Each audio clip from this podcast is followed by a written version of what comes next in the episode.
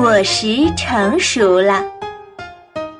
这天，小兔到咕噜熊家玩，带了一包礼物，小声地说：“我这包里呀，可有许多宝贝呢。”咕噜熊和可乐猴很好奇，让小兔啊赶紧把他带来的宝贝给他们看看。小兔从包里掏出了一个小东西，藏在背后，说：“猜猜看，这是什么宝贝？”咕噜熊的鼻子尖，它闻到了水果的香味。嘿，酸酸的味道，我知道了，这个一定是橘子。啊，你好聪明呀！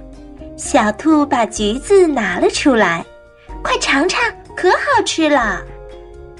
咕噜熊和可乐猴正要吃橘子，却被小兔拦了下来。先别着急，再猜猜我手里的这个宝贝是什么？猜对了才能吃橘子。咕噜熊用鼻子闻，没闻到什么味道。你说说它有什么特点？小兔想了想，笑眯眯地说：“哎。”它呀是金黄色的，长长的，身上一粒粒的。哎呀，我知道了，是玉米。可乐猴打断了小兔。哎呀，服了服了，你们可真厉害！小兔又把玉米拿了出来，又掏出了很多好吃的东西。我这里呀还有很多好吃的宝贝呢，作为对你们的奖励，都归你们啦。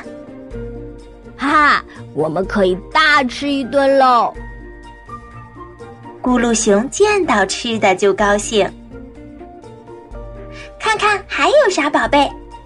小兔一个一个将宝贝拿了出来：芝麻、枣子、萝卜、花生、桂圆、稻谷、黄豆，还有核桃。哦，还有这个我特别推荐的板栗，可好吃了呢！这些都是秋天的果实吗？秋天有很多很多果实成熟呢。咕噜熊和可乐猴看到小兔带来的好吃的，开心的一起吃起来了。